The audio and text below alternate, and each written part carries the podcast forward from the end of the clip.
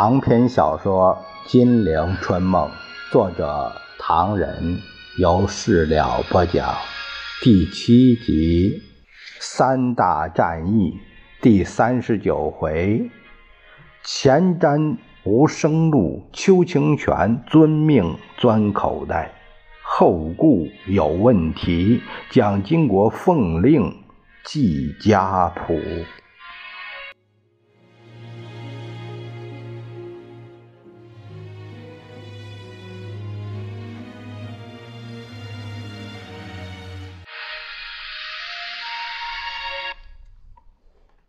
话说宋美龄因为当天不能飞往美国，一肚子气。我也不相信，问他们，他们说确有其事。运输机当轰炸机用，一到目的地上空，投弹手打开舱门，双手推炸弹落地。有几次投弹手挨进舱门，给风一刮，失去重心，自己就成了肉弹。No 吧，No 吧。给我丢脸！后来有了改善，空军部在机舱里增加绳索，到目的地上空把人绑住，然后背对着舱门，用双脚往后蹬，直到炸弹落下为止，人就不至于一起下去了。蒋介石非常不快活，他在北空里哼哼着。孙科见状，改口说。不过，共产党还没飞机，对我们的炸弹还是有顾忌的。只是听说很多老百姓也挨了炸弹，美国的新飞机赶快运来，否则老百姓对我们会有怨言。蒋介石不欢迎孙科在官邸逗留过久，他送客说：“周兄，事情就这样了，明天再说。啊，先回去拟定一些计划。”是是，孙科告辞。不过有件事情，总统大概有所闻吧？什么事？就是孙科瞅了一眼宋美龄，关于李宗仁的事。呃什么消息？听说他活动的很厉害。宋美龄单刀直入：是他活动的厉害，还是司徒大使对他活动的很厉害呀？孙科暗惊，他。杨笑着说：“呃，原来夫人也知道了。那总统知道的一定更清楚。”蒋介石点点头，想了想，想着说：“孙院长，你对德林的事情有什么看法？”那一定不成的，总统。德林先生在同我竞选副总统的时候，我们对他已经很清楚了。目前局势有变，他的活动倒在意料之中，因为。蒋介石惨然道：“赵少兄，我说的是实话。如果这一次行政院改组之后，我们还不能有所建树，那么他可就真的扬眉吐气了。”众人皆惊。孙科讪讪地说：“不会吧？如果是我们解决不了的问题，他恐怕也没那么大的魄力。”他见蒋介石夫妇。心情沮丧到心惊胆战起来，但蒋介石立刻变成笑脸他变得快极了，吃力地说：“这首兄没什么，今天还是徐州之战重要，你去准备新阁，应付应急变化，我想有很大可能会好转。我去看看部队，指挥剿匪，分工合作。”孙科闻言立刻告辞，同宋美龄握手说：“夫人。”明天到机场恭送，啊，庆祝胜利归来。您到美国告诉他们，我知道该怎样组织内阁，发挥力量。我的教育大部分是在美国受的，我曾在加利福尼亚大学和哥伦比亚大学读书。我的父亲在美国也住过很久，有不少美国朋友。就因为有这些背景，我的内阁也很自然在很多方面反映了美国的意见。蒋介石夫妇相互瞅了一眼，两个人齐点头：“好好，夫人，请转告美国朋友。”孙科言犹未尽：“中国需要像麦克阿瑟将军那样杰出的美国军人来做中国剿共军事的最高顾问。如果成为事实，我们一定给他全权处理。”呃，宋美龄皱着眉，告辞了。孙科走到门口，又说：“夫人，对于对外开放长江以及内河航运权的主张，我是极力提倡的，也请转告。”你看，宋美龄指了指孙科的影子，他出来组内阁能行吗？蒋介石反问：“谁也找不到，不请他出马，也看谁合适，来介绍吧。”宋美龄碰了一鼻子灰，狠狠地说：“我像你那样有办法，这一次也不必到美国去了。你以为我是去玩吗？”蒋介石鼻子灰碰得更痛，正想发作，再想不可，三思而后，呃，只得向侍卫要酒，准备睡觉，看看明天的局势有何发展。呃，不送你了。蒋介石第二天一早颓然地说：“上午有个紧急军事会议，哎，知道，万一……”宋美龄穿戴完毕，大小奴婢全部退出，关上门后，万一美国还要观望，徐州也有问题的话，蒋介石勃然变色，捶着胸说：“告诉美国朋友，我姓蒋的还有好多地方，只要美国国策还要反共，就少不了我蒋介石。你如果还要建议同共匪谈判，他顿足，然后说道：‘哎，不想想，要把这张脸往哪放？’”宋美龄默然，以复杂的感情朝他瞅了一眼，一低头，启门外出，直趋机场。话说蒋介石为徐州之战焦虑的食不知味，夜不安枕，安眠药、代用品白兰地一杯半都不济于事，必须连进两大杯才能醉倒，全冲睡觉。醒了以后，又紧急召开会议。众将官既颓丧又恐惧，也闹不清这场仗是怎么打的，如何打得下去。一个个垂头丧气，只有蒋介石一个人在唱独角戏。话说的多了，蒋介石也累了，他恨极而言：“他说，我说了很多话。”你们也说说你们的意见吧。这一仗存亡有关，非同小可。可是怎么打的？徐州保卫战，我们有强大的兵力，应该有相当强大的持续作战能力。我最保守的估计，总也得打他三五个回合，争取局势好转。事实证明，黄伯韬已经为国尽忠，好像这一仗比任何战役更不济事。真是啊，太出乎意料之外，太出乎意料之外了。半晌，顾祝同没精打采的起立，他低沉的发言说：“总统刚才说的对，这一仗有关存亡，我们应该好自为之。现在，我向各位报告我军今天在战场上的态势。”众将官至此精神稍振，侧耳细听。今天。顾祝同手执木棍，在军事木台上东指西指。他说：“我们应该注意这个态势，我军已处于不利的位置，举座皆惊。试看这里，徐州我方的兵力最强大，现在有邱清泉的十个师、李弥的七个师和孙元良的四个师，刘志只属一个师，一共二十二个师之多，而且都是精锐部队。在这里，宿西区兵力也不弱。”有黄维兵团十一个师，在蚌埠区也是距离首都最近的最后一大关口，兵力也不少。有李延年的九个师和李汝明的五个师，请各位注意，李延年部队也没有问题。李如明则是老西北军，他同冯治安所率的五十九军、七十军，同宋哲元的二十九军，冯治安的两个军大部在徐州东北。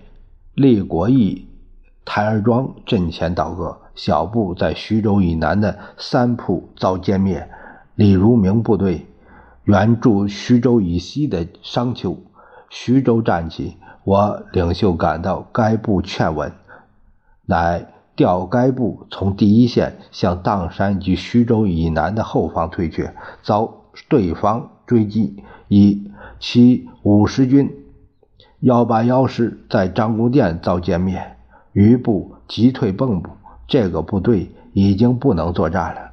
这样，我们目前的态势是不利的，一线不如一线，显得头重脚轻，有失稳固。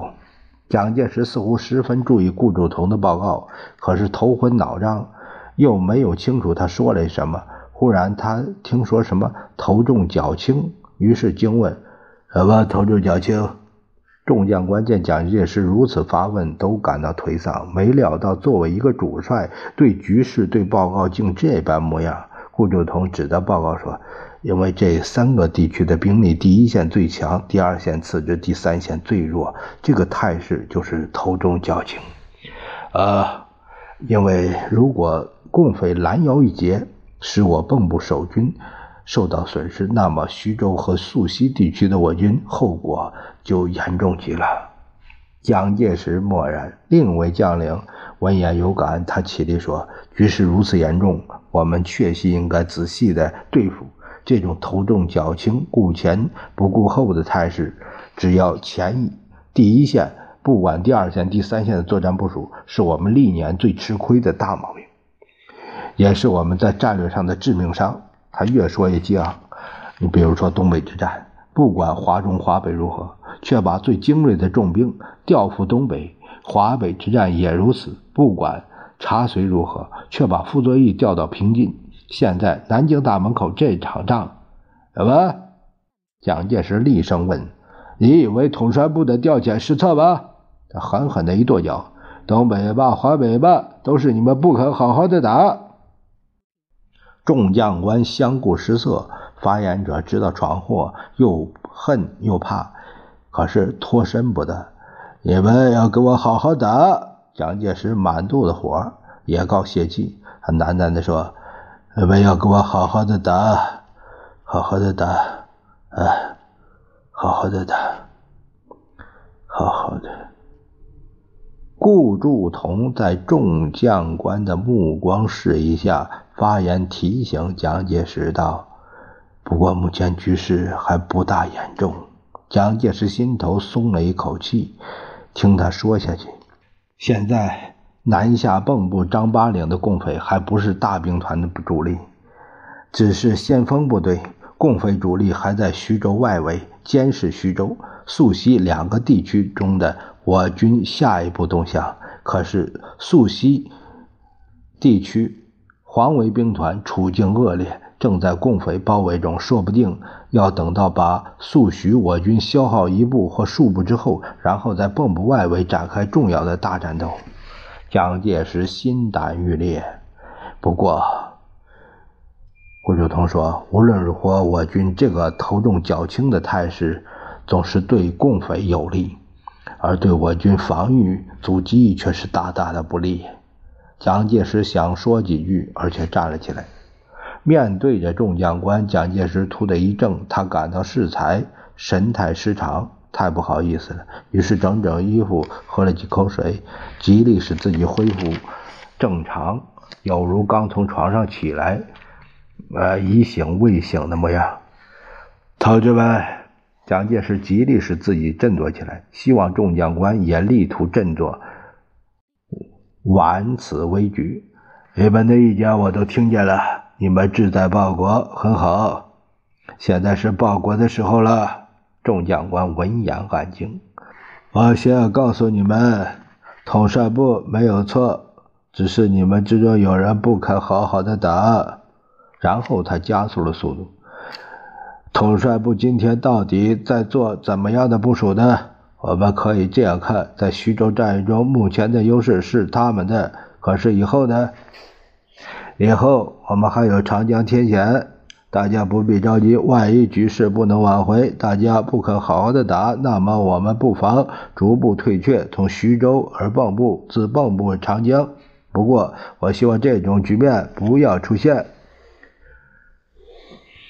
如果要这样做，那么这种退却必须前方顶得住，让后面第二、第三线来得及布防。尤其是长江以南京沪线的防守线，包括兵力的增调配置、建筑要塞、工事，加上美国方面的援助，例如军舰开入长江、上海国际化等等，这些一定要有时间。嗯，时间。第二步，要是阻止共匪与徐州前线，不让他们南下，迟滞他们的行动，要做到这两点。拿我们现有的兵力来说，只能以最大兵力配置在徐州、陇海一线。蒋介石挥拳高呼着说：“凭了我们的兵力，凭着精锐的正规部队，把次一级的往后调防，而将美式配配备的邱清泉兵团、李弥兵团、孙元良兵团同企图南下的共匪奋力作战，这才有办法。”蒋介石又喝了一口水，这才有办法。嗯，办法。众将官莫无一语。也没有喜色，同志们，蒋介石说下去：“你们可以看到，在战役初期时，我们的部署是以徐州为中心，以最强大的黄埔刀兵团居右，邱清团居左，李弥居中，李元良殿后，而以黄维、李延年等作为后备部队，准备一旦共匪进攻徐州，就以四个大兵团围而歼之。如果共匪不攻徐州而迂回南下，就可以用邱清泉和黄埔涛兵团阻塞徐州两个共匪侧翼的南下之路，以孙元良与李弥兵团机动策应他们。谁能说这不是一个万无一失的部署？呃，众将官莫无一语。蒋介石以为他们同意了他的说法，而且众将官从来不敢有相异的看法。蒋介石稍微高兴一点，双手叉着腰。边走边说：“还有，你们可能对统帅部的部署感到奇怪，为什么今日之下我们还打算退却呢？”众将官果然齐齐地把头抬起来，欲闻其详。他们明知道这一仗是非败不可了，但蒋介石对此还有一番文章，都感到新鲜。大家知道，反共不是我们单独在反，美国政府是非反不可的。是非支持不可的。现在反共的局势一天不如一天，美国人却还在观望，实在是岂有此理！我当然不希望前方有事，但事到如今，退就由他退吧，一直退到使美国人不能做事的地方，美国就会动手，美国就会参加，美国就会干涉，美国就会出兵打共产党。众将官闻言，如遭冷水当头浇淋，个个凉了半截，感到蒋介石的算盘打得出人意外，但他却如此兴奋，没人敢说话了。众将官会上无话，会后感慨颇多呀。有人说，蒋介石到今天还以为自己是福将，不必自己动手就可以坐享其成。北伐胜利是谁打的先锋，永不可当。是叶挺而非老蒋。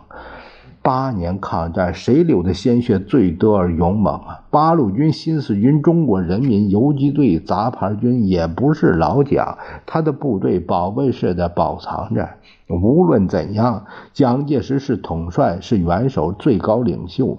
于是算来算去，胜利终属于他。现在他又把剿共胜利。寄望于美国的出兵，坐享其成。将领们的心情是暗淡的，对于蒋介石的神机妙算丝毫不感兴趣。倒是对方的广播针针见血，老老实实的在中国上空响着。蒋介石的防御部署自以为万无一失，但他却是处于被动，并没有估计到解放军如何打法。其次，蒋介石虽然张开五指，但无法阻止解放军的乘隙而进。蒋介石的统帅部到今天为止还不知道解放军的战略原则是什么。毛泽东主席告诉我们：守获、首取城市以及地方，歼灭敌人有生力量的结果。可以见到，解放军主要不是攻城夺地，而是先吃兵力，再得地方。蒋介石其他。将领都在站立，解放军作战，两眼所望的是如何吃掉对方的有生力量，而蒋军则相反，自始至终所望的只有几个城市和几条铁路、公路。双方所谋者不同，就决定了战争的前途。中共的广播使蒋介石毫无还击余地。第一阶段作战是以徐州东北冯治安部两个军的阵前起义开始，接下来是解放军直泻而下，包围黄伯韬兵团，切断其与徐州蒋军的联系。徐州剿总一看不得了，五根手指断了一指，立刻改变部署，以邱清泉东援黄伯韬，以孙延良北上填补清泉空缺。孙元良一动，宿县即被解放军拿下，徐州的南下通路遭到决断，黄伯韬兵团也终于不能得救，整个被解放军吃掉。徐州防线的又一崩溃了，解放军在东面打开一条南下之路，徐州防御体系一垮，立刻使战争转入另一个阶段，蒋军顶住第一线的计划完全破产了。蒋介石等人实在不想再听对方广播，但对方说的老老实实，既不夸张又不虚假，这是蒋介石等人只得硬着头皮听下去。根据蒋军的兵力部署，第一线如果顶不住，第二线是很难想象其有所作为的。现在的问题是看蒋介石第二步如何行动。有人估计蒋介石可能有两个战略：一是退守，二是把西北、胡宗南的部队自空中运来，布置一条从合肥到泰州的防线，将徐州周围的部队大部南撤，一直退到。淮河南岸，凭借淮河及洪泽湖注意防线，留五个军在徐州应城固守，布置这样的阵势，等待共军的猛攻，消耗其兵力，然后反攻。另一个是决战于徐州，把重兵放在徐州，希求在徐州周围与共军决力，侥幸于一战。国方大概。采取第二个战略，广播员接下去说：“现在解放军在淮海战场布置了三个大口袋，徐州区、宿西区、蚌埠区，口袋一个比一个紧。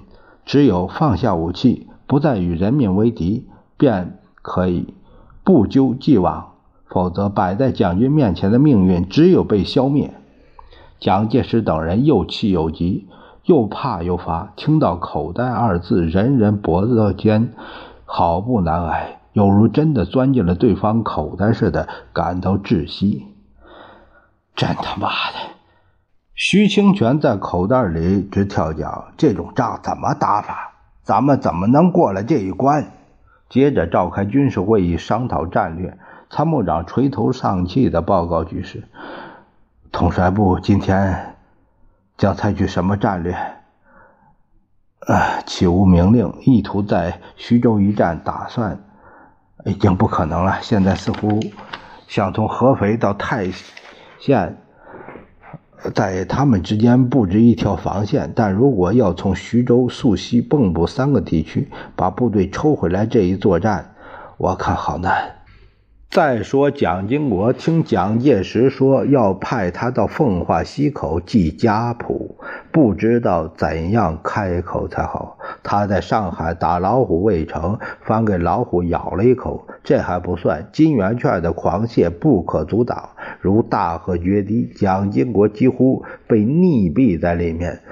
最后纵声大哭，往南京一跑了事正发愁来日大难如何是好，不料他老子交给他的任务却是重修家谱。蒋介石喝完最后一口酒，快睡觉了。